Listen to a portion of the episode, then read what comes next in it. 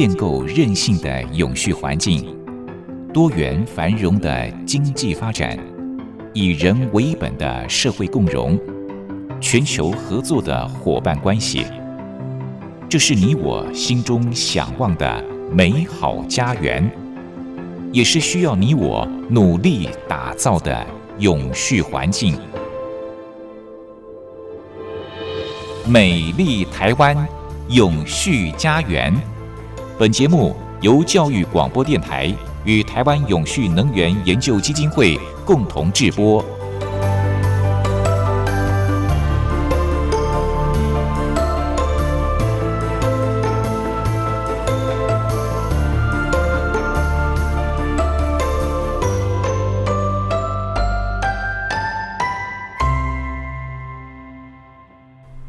您好，欢迎您再度按时收听《美丽台湾永续家园》，我是节目主持人朱琳。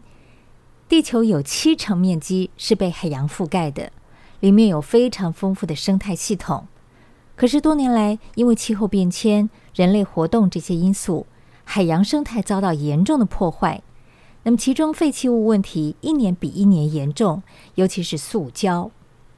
之前我曾经看过一部纪录片。寻找神话之鸟，镜头带大家来到了海边或者是渔港。那么我们到处都可以看到破碎的保丽龙、塑胶制品、玻璃制品，这些呢都是千年不化的垃圾，它们正在污染着我们赖以为生的海洋环境。当然，这些垃圾不会平白无故就出现在海洋当中哦，它们都是人类制造出来的。联合国就警告了。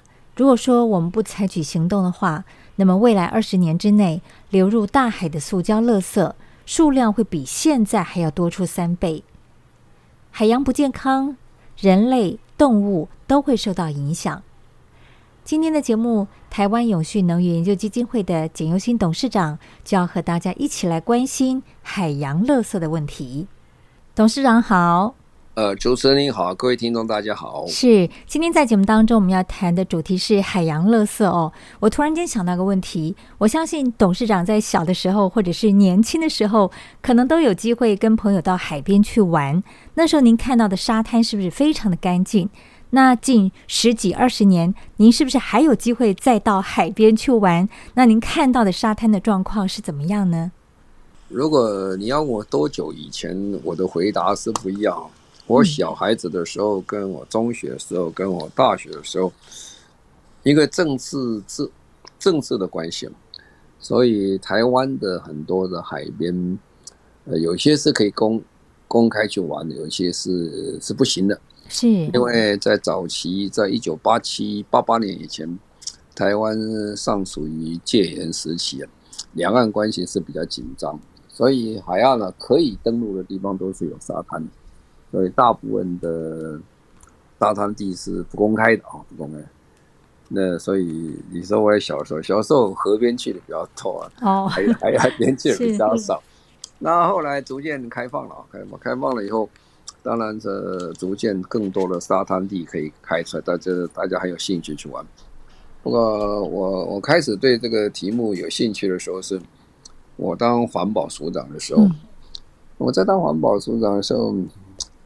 呃，那时候看起来啊，因为那当时台湾其实跟今天有很大的差异。那个是一九八七年的时代，一九八七年时代，整个台湾的环境保护不像今天做这么好。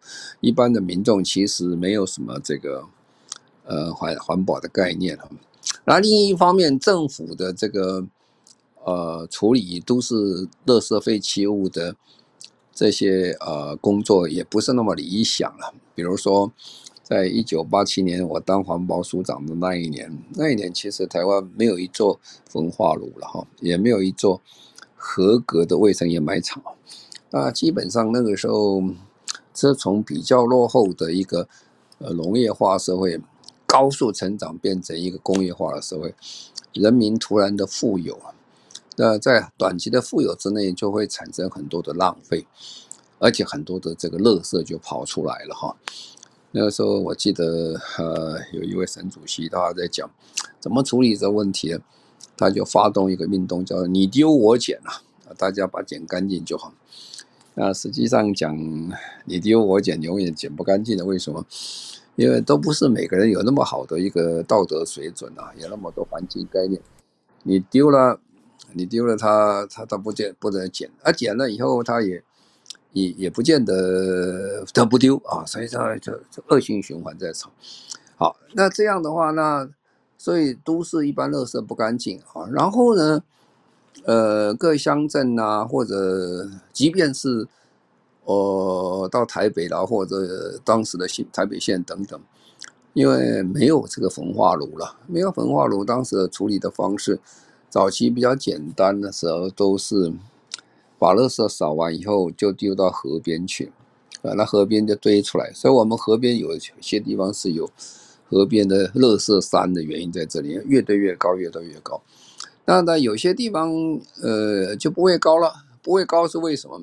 并不是它丢的少了，是因为呃，每次台风过境的时候，这个水一来，大水一来，就把这垃圾冲到海里面去了。冲到海里面去的话，呃，这个地方就变成平了，下次又可以再丢一点，丢一段时间垃圾出来。但是这样产生一个海洋垃圾就非常多了。那这些垃圾各从河川出海口出去以后。随着海浪，有些又飘回来了，飘回到哪？就飘回到沙滩上去，所以我们的沙滩就是很脏很脏。所以我那个时候在当环保署长的时候，最严重的时候呢，在沙滩都还可以找到呃医院的针筒啊，啊打针的针筒，还有那些针啊，有时候这个是很危险的，因为。除了针刺到会会流血以外，另外很多是感染性的这些针，还会传染病等等，所以就是觉得很脏。所以我在一九八七年开始做环保署长，就推两个运动，呃，一个就是说，呃，一个是海豹计划哈，啊，那一个就是这海豹计划是什么意思呢？就说我们到海上。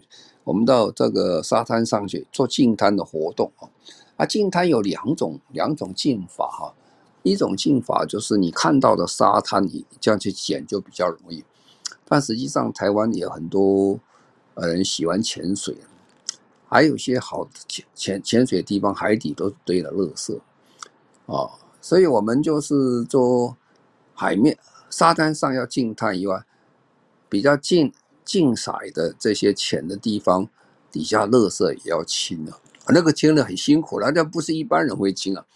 那也有一些要是有一点呃浮潜的这些人员，他才有能力清。所以这个一直是个问题存在啊。后来这个台湾啊，这个呃水准慢慢提升以后，大家。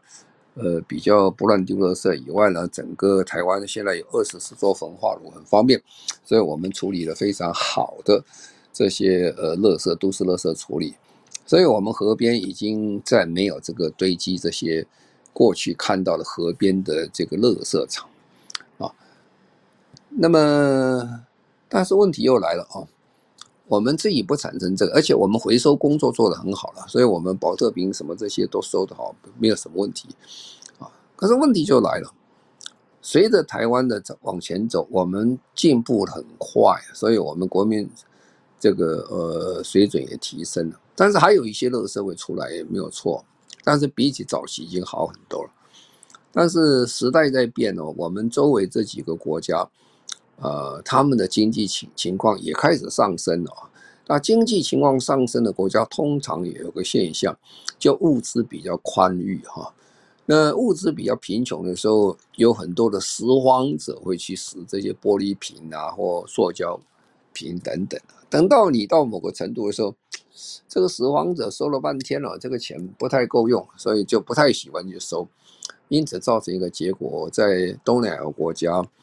还有呃一些呃大陆的河口啊，它这个很多垃圾就流漂流出来，啊漂流出来，所以你去看台湾这个沙滩，如果你仔细去捡那个沙滩的这个瓶瓶罐罐，你再仔细看一下啊，呃有些宝特瓶啊，这些塑料袋等等，它印的不是我们一般的中文啊，不是繁体字正体字的中文的啊，那也有英文等等。那就是因为这个海海洋流会飘啊，就飘，那就从有些从东南亚飘过来飘上去啊，也有些从大陆面飘过来的啊，那就会产生非常多的一些困扰啊。所以这个净滩的工作其实是很复杂的。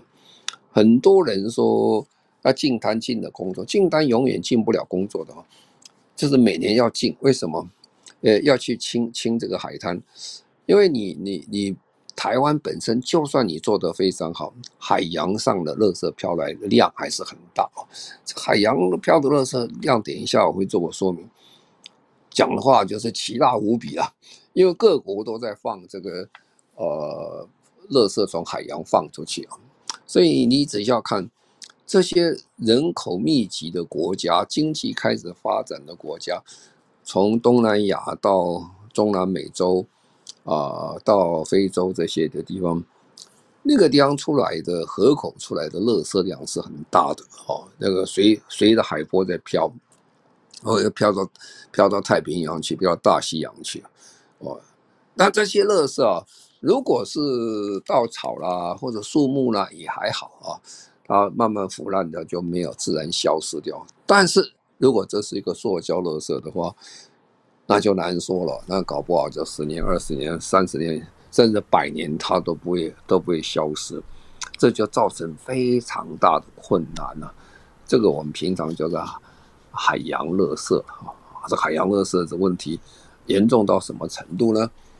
如果各位有兴趣的，各位去看那个 Google 哈。等一下我说明，你 Google 去查什么？我们等一下再说。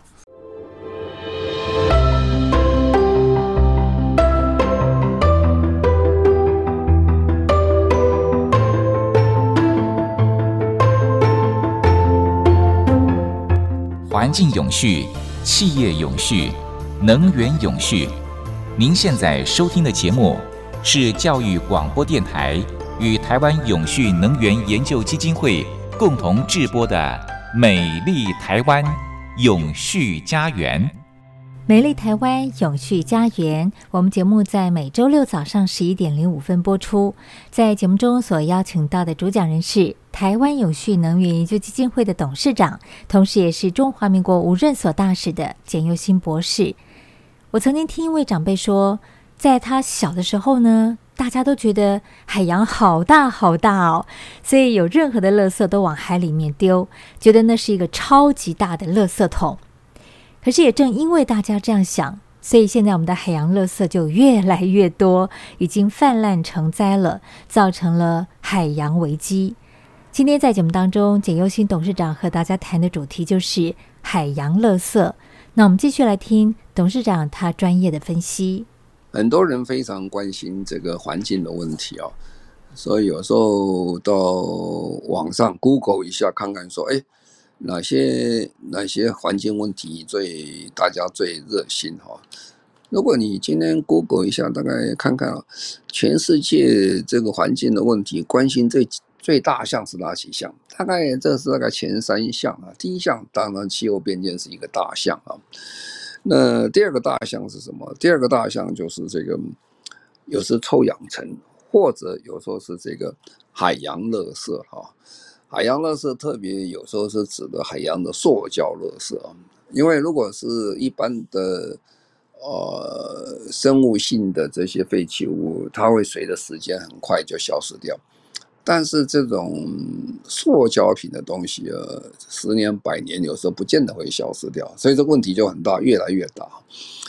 那那这大概都会跟你讲，就是太平洋的垃圾岛啊，垃圾岛。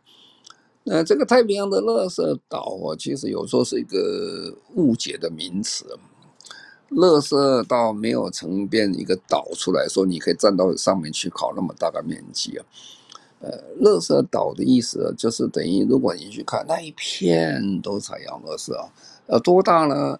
在太平洋有好几个垃圾区哈，这个垃圾区你从北美洲的出海口出来要。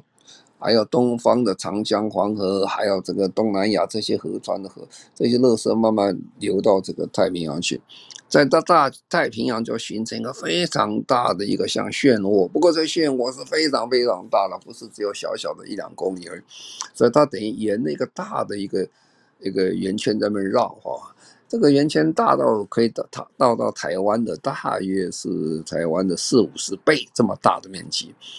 那这个那么大的面积，你如果拿个飞机在天上照，其实看不太出来的，看不太出来，因为这些垃圾哈，特别是塑胶等等垃圾，经过这个呃呃海洋，这个波浪很大，有时候被它打碎了哈。大概存在的位置啊，因为它的比重不高嘛，所以它存在位置大概从海海平面到海平面下三四公尺、两三公尺而已啊，它里面非常多，那个非常多，因为打的有一点碎啊，不是完全那么一大块一大块，像我们桌子椅子这么大，所以呢，你看它的时候，你如果从天上看是看不到，如果你比较大的游轮上往下看，也看的不是很清楚，那谁看的最清楚呢？看的最清楚，就是说很多人喜欢晒帆船了，这是。那做那个帆船，根本就贴着海平面跑，而且帆船在在跑的时候，有时候它都倾斜的一边呐，还要吃风的关系，所以它这个船不是完全平的跑，它是稍微斜斜一边。你坐在那个边上的有些人呢。他有时候根本手就可以摸到海了哈，就是很很贴近。那这种状况下，他看得非常清楚，手摸下去你就摸到很多的色川啊。那这些看得很多了，什么都有了，什么都有，不是只有单向说塑胶带而已了。有一些飘的，还有甚至有一些牙刷都还会有啦，这些东西一大堆。而且这个量很大，量非常大，因为那个是。几十亿人口的这些废弃物从这各大河川慢慢流过来的哈，大概所有的呃印度的恒河啦，中国的长江黄河都有很多，因为都市没有很好的处理垃圾，就往这边跑啊。是各国的垃圾都有，也不是说哪一个国家是特别多或少的，你你跟人口有相关就对了。好，那这么多的垃圾，这个全世界大家很关心，为什么这越来越多啊？啊一年几百万公吨的这样往下去跑，跑到最后结果呢，它就会开始影响海海上的生物了啊，海上生物。那如果讲个最最简单、最明显的，这个是曾经在前几年在发生在哥斯达黎加，有一张照片感动了非常多人啊，因此这张照片引起非常大的，就是说不要用这个吸管啊，因为有一次有一次这个乌龟了。有一只大海龟，那因为它鼻子插了一个这个吸管进去，可是海龟个很小，它那个它没有什么手，它也不能拿掉，那就一直插在那边，很痛苦，呃，流一点血出来，结果被照相，这个相片流传到整个啊、美洲，所以这些人民众看了就是很不舍了，所以才说哦禁用这个，大家禁用这个吸管啊，因为吸管其实。它的量不是真的那么，它的重量跟它的数量不是真的多到那种程度，但是产生的伤害也是不是很小啊。那从这个实际上就延伸出来，大家就想，那吸管如果不会坏掉，永远在海上就不行了。所以现在有一种吸管，那台湾有产生这种新的吸管，这个吸管呃会随着时间风化掉啊。还有些是纸吸管啊，纸吸管用一次以后，这个纸吸管碎掉等等，它各种方式就解决这问题。但是吸管基本上到现在很多国家觉得这不是很好的方式，可以用吸管。那吸管有时候还是有它的好处跟用处了，所以要完全的废除吸管，其实也有它的困难。在医药，在医院里面，吸管也有它的用处好处在这里。所以他就想怎么做一个东西，不要产生个垃圾，产生困难嘛。那其他的，这是比较大型的，你看得见。还有这个你，我们比较少了解的，比如说，呃，我们台湾哦，其实是一个捕鱼的大国。我们虽然岛小，但是我们的海洋船队很多。台湾的渔船渔船队伍在全世界到处都跑。那我们是在全世界大概排前四名、前五名，拥有这海上渔船多。那海上的渔船啊，不是只有台湾，很多国家都是这样。很多国家的渔船，他们在捕鱼。现在捕鱼哦，有点像我们古人讲的“竭泽而渔”的这样捕法。什么叫？就说，捕鱼钓鱼是没有关系，你怎么在钓海底鱼钓不完的啦？因为你是钓一根钓几根，钓的很有限。但是现在抓鱼不是这样抓，他做做海上的网哦，这网有多大？一做两三公里那么长，两三公里那么长的渔网，你去抓鱼的时候，一抓大大小小鱼什么都抓了啊！所以这个。老实讲一句话，这是海洋的浩劫了。我们看到你，你想要抓的鱼抓到，你不想抓的鱼也跑来，啊，所以就变得很复杂。那这样的一个，第一个当然对海洋生物产生非常大的一个危机啊。所以全世界讲禁用这流刺网或做做那些，说你抓鱼可以抓，不要这样抓。那这也罢了哈。那个渔网很长啊，两三公里，那万一坏掉了，坏掉呢？坏掉了嘛？那就如果我们过去经济状况坏掉，大家坏掉会把渔网收起来，重新再修补就可以。可是因为这个渔网工业化的关系，它很便宜啊，所以大家不要就剪掉，就丢到海里面去。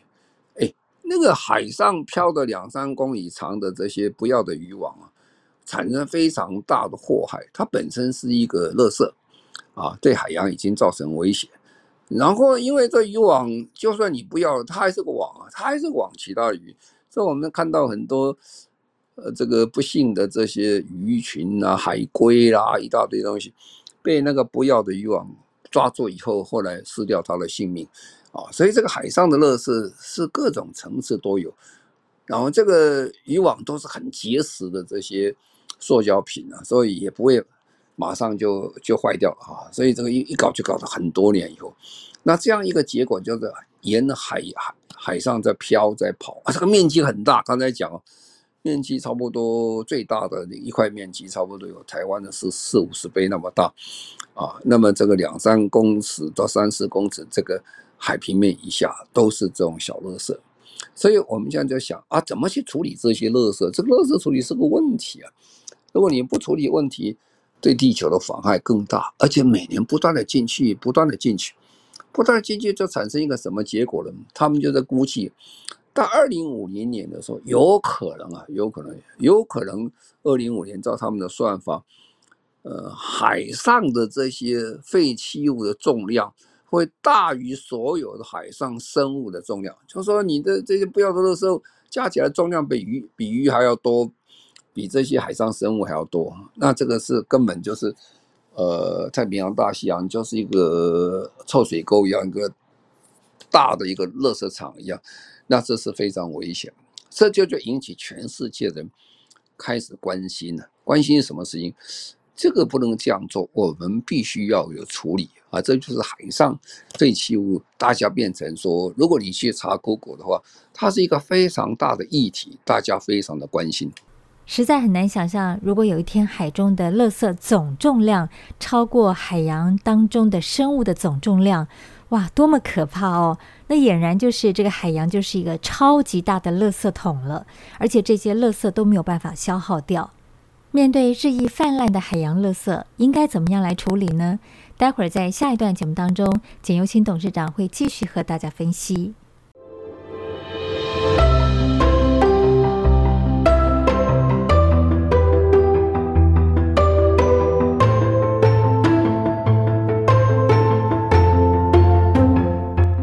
环境永续，企业永续，能源永续。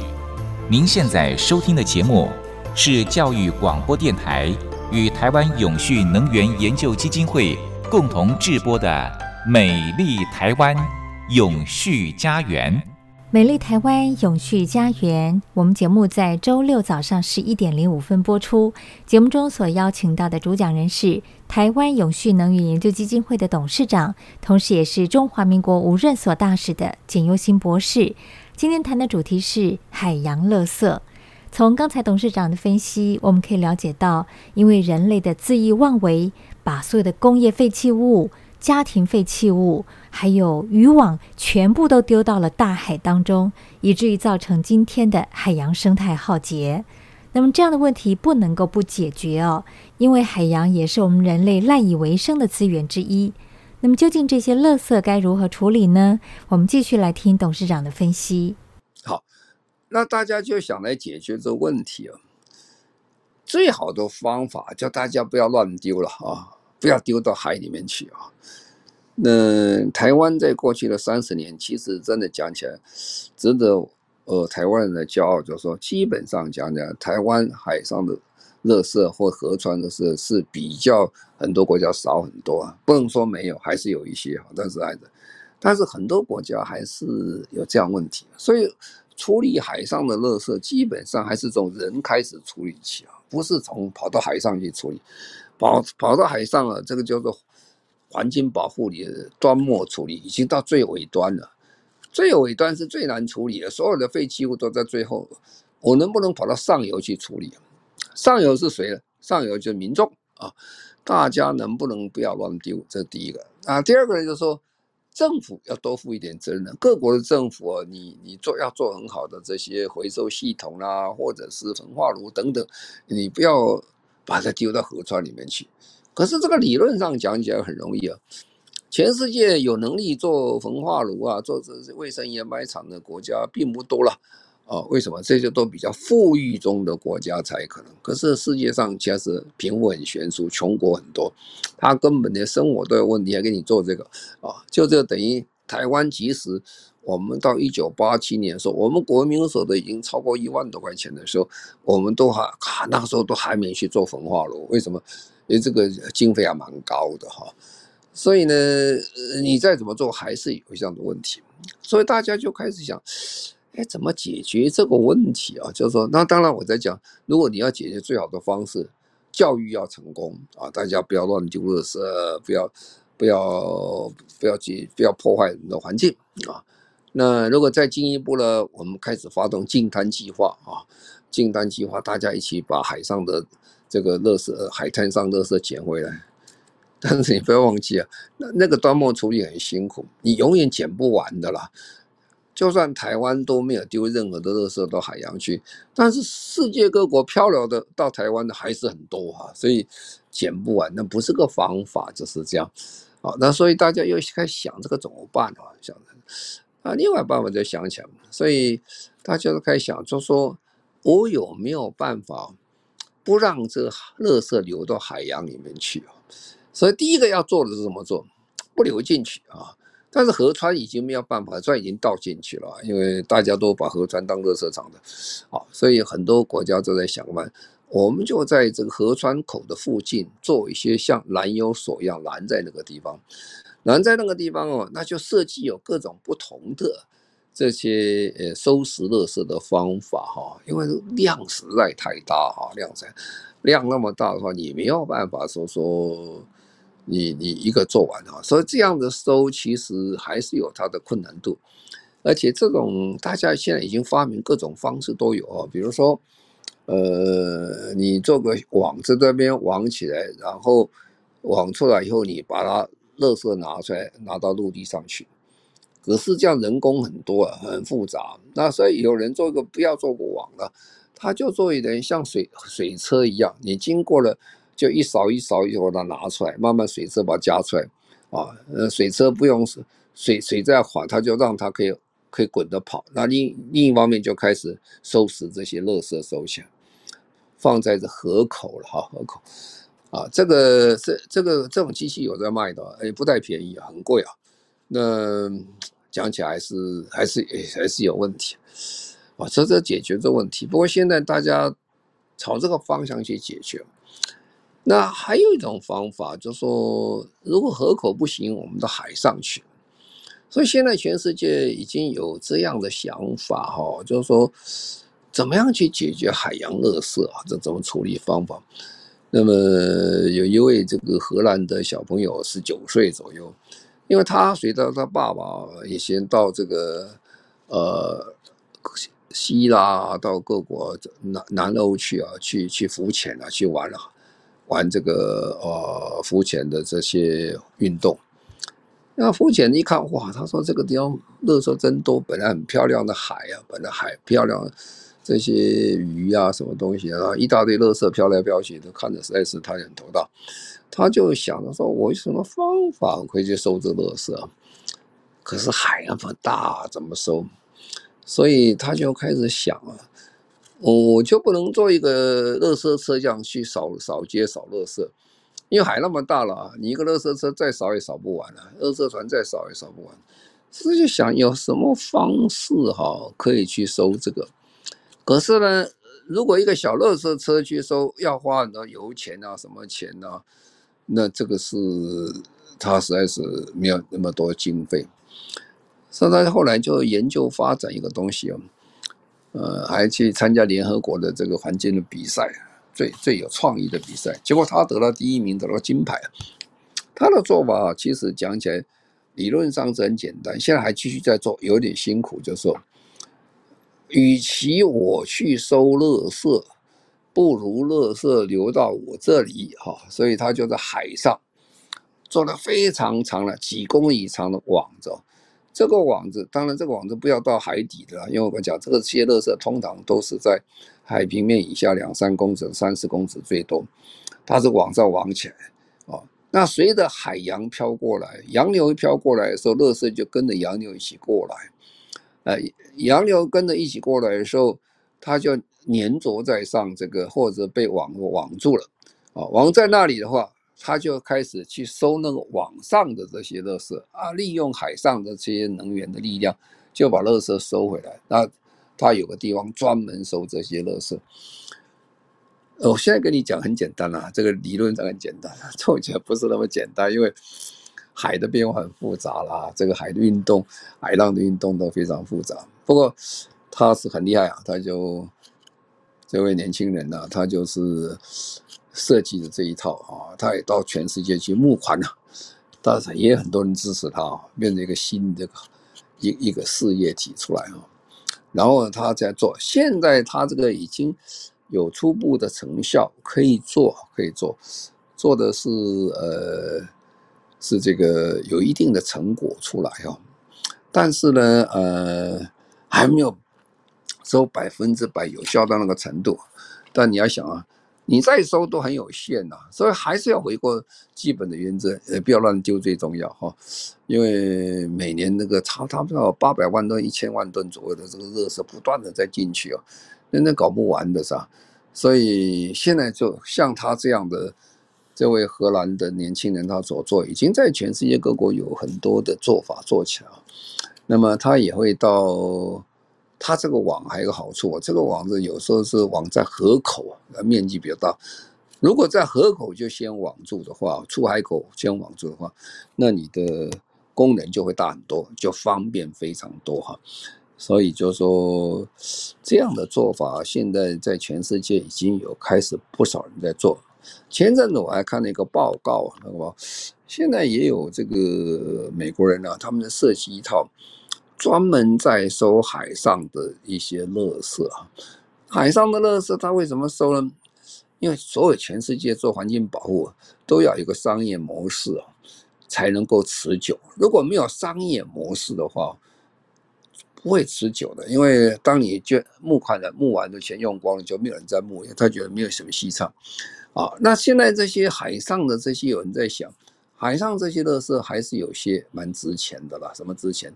不是那么值钱，不过它还有点价值，就是，比如说海上的这些废弃物是塑胶品的话，它就把塑胶品把它回收回来啊，那经过某种程度的一些补贴等，它就可以有效的可以做回收啊。但是这个都是还在试验当中，还没有一个很成功的商业模式出来啊。所以我们在看海上垃圾这样做的话。到目前为止，还是没有一个非常成功的例子，可以可以长远的长久下去。所以，呃，联合国也很担心啊，就是刚才讲到说，逐步这样继续下去，到二零五零年的时候，海上的这些呃所有废弃物的重量会大于这个鱼群的重量的时候，哦，那实在是很难去想象哦，呃，这个世界会变成怎么样？所以我们要解决这个问题。从刚才董事长的分析，我们可以感受到，人类制造出海洋垃圾是很容易的，可是要处理这些垃圾却是非常非常困难的。希望科学家们还能够想出更有效的方法。其实现在海洋还有一个严重的问题，也就是海洋酸化，那么这部分呢，我们在一小段音乐过后，再请董事长来跟大家分析。联合国一直非常关心海洋的这些垃圾危机啊，所以每年都会开会，都会谈这个事情啊，还有这个联合国的海洋会议，这个都是非常大家所关心的问题。其实联合国现在事情真的很难做，现在人类哦，因为活在这地球上。过得很好，不过老实讲，不太照顾这个地球，所以很多事情都产生危机了。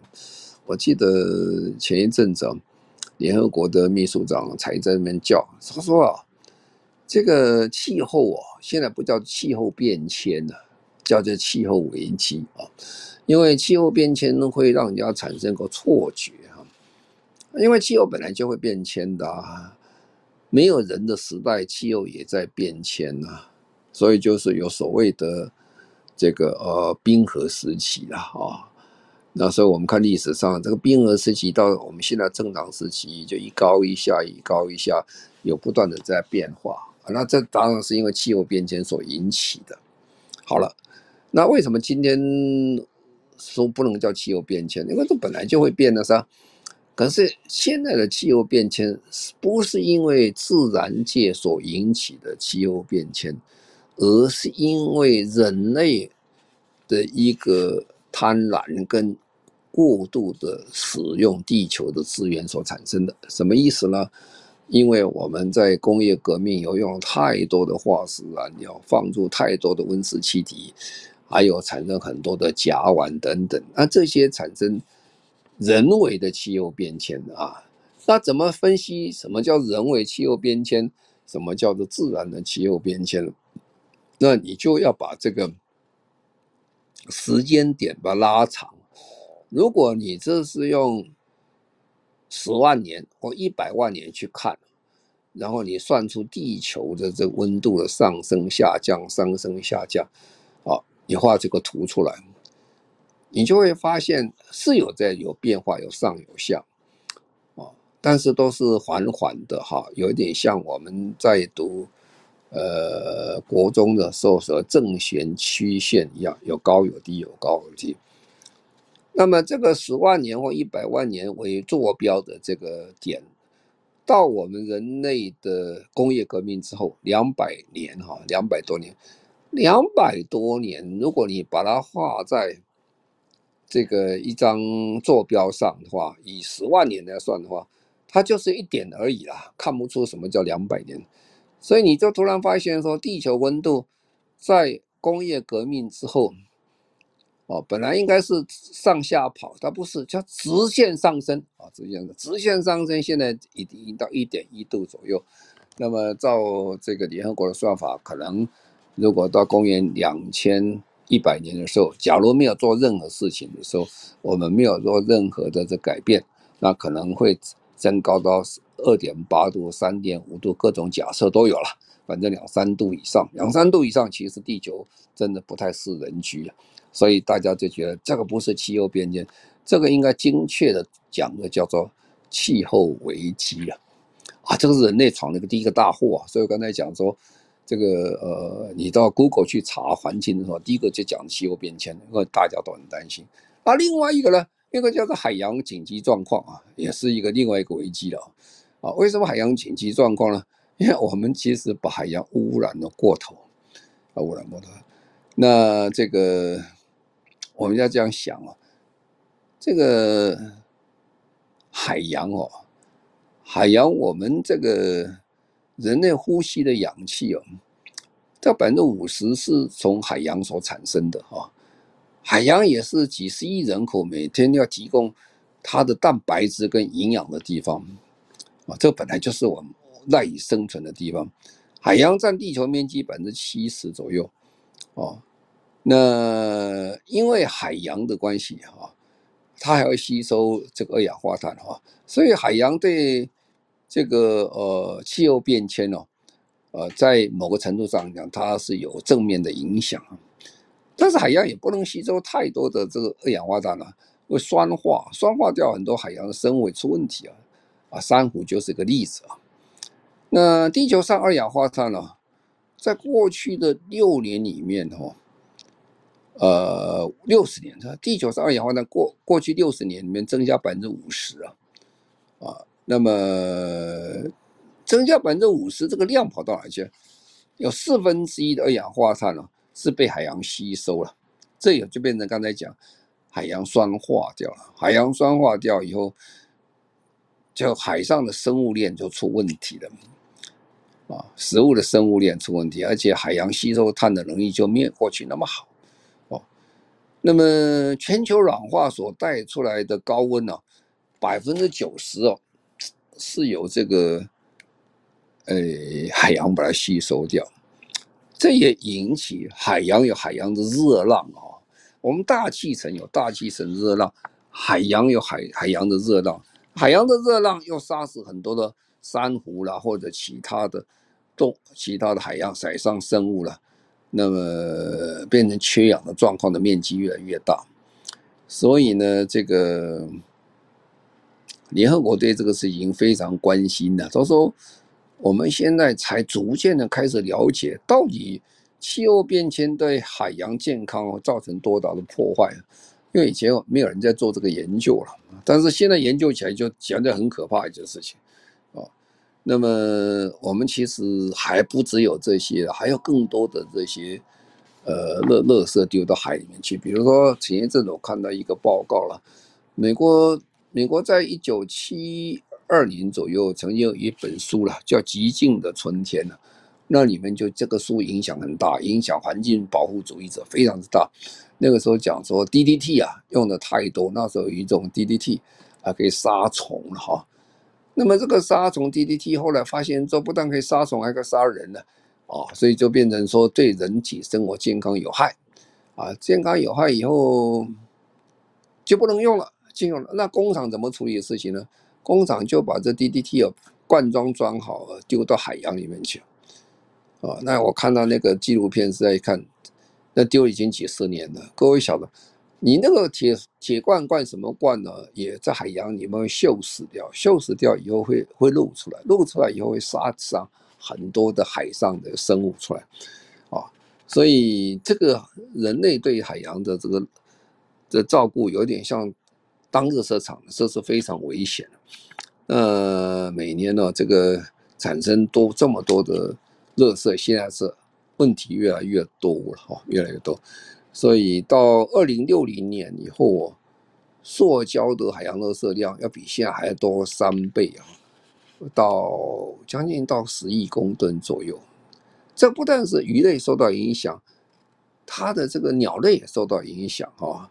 很多鸟类、海鸟等等也受到这个影响很大，所以这个联合国还有很多世界各国非政府组织啊，都在告诉大家说说，这个三分之一的这个海洋啊、野鸟啊、鱼类等过度捕捞哈啊，那另外一些又碰到这么多垃圾，其实这是一个海洋的危机、海洋大灾难哈。所以联合国的讲法就说。现在做，大家要解决这问题以外，要增加很多海洋的保护区啊，变成非常重要的先决工作、先决条件之一啊。所以今天跟大家分析一下，这个讲起来是简单的乐色，处理起来真的非常困难。我们人类实在是创造太多的困扰给我们的地球。今天在节目当中，简又新董事长和大家分享的主题是关心海洋垃圾的问题。人类为了追求更好、更便利的生活，却不断的制造问题。那么这些问题呢，不单是威胁到人类的未来，也伤害到了其他地球上的生物，包括陆地上的，还有海洋中的生物。有句成语说“共荣共存”，人类不单要自己好，也应该要让别的物种也生生不息。如何化解海洋危机？虽然听了董事长的分析，我们会觉得困难重重，但也是不得不为的当务之急了。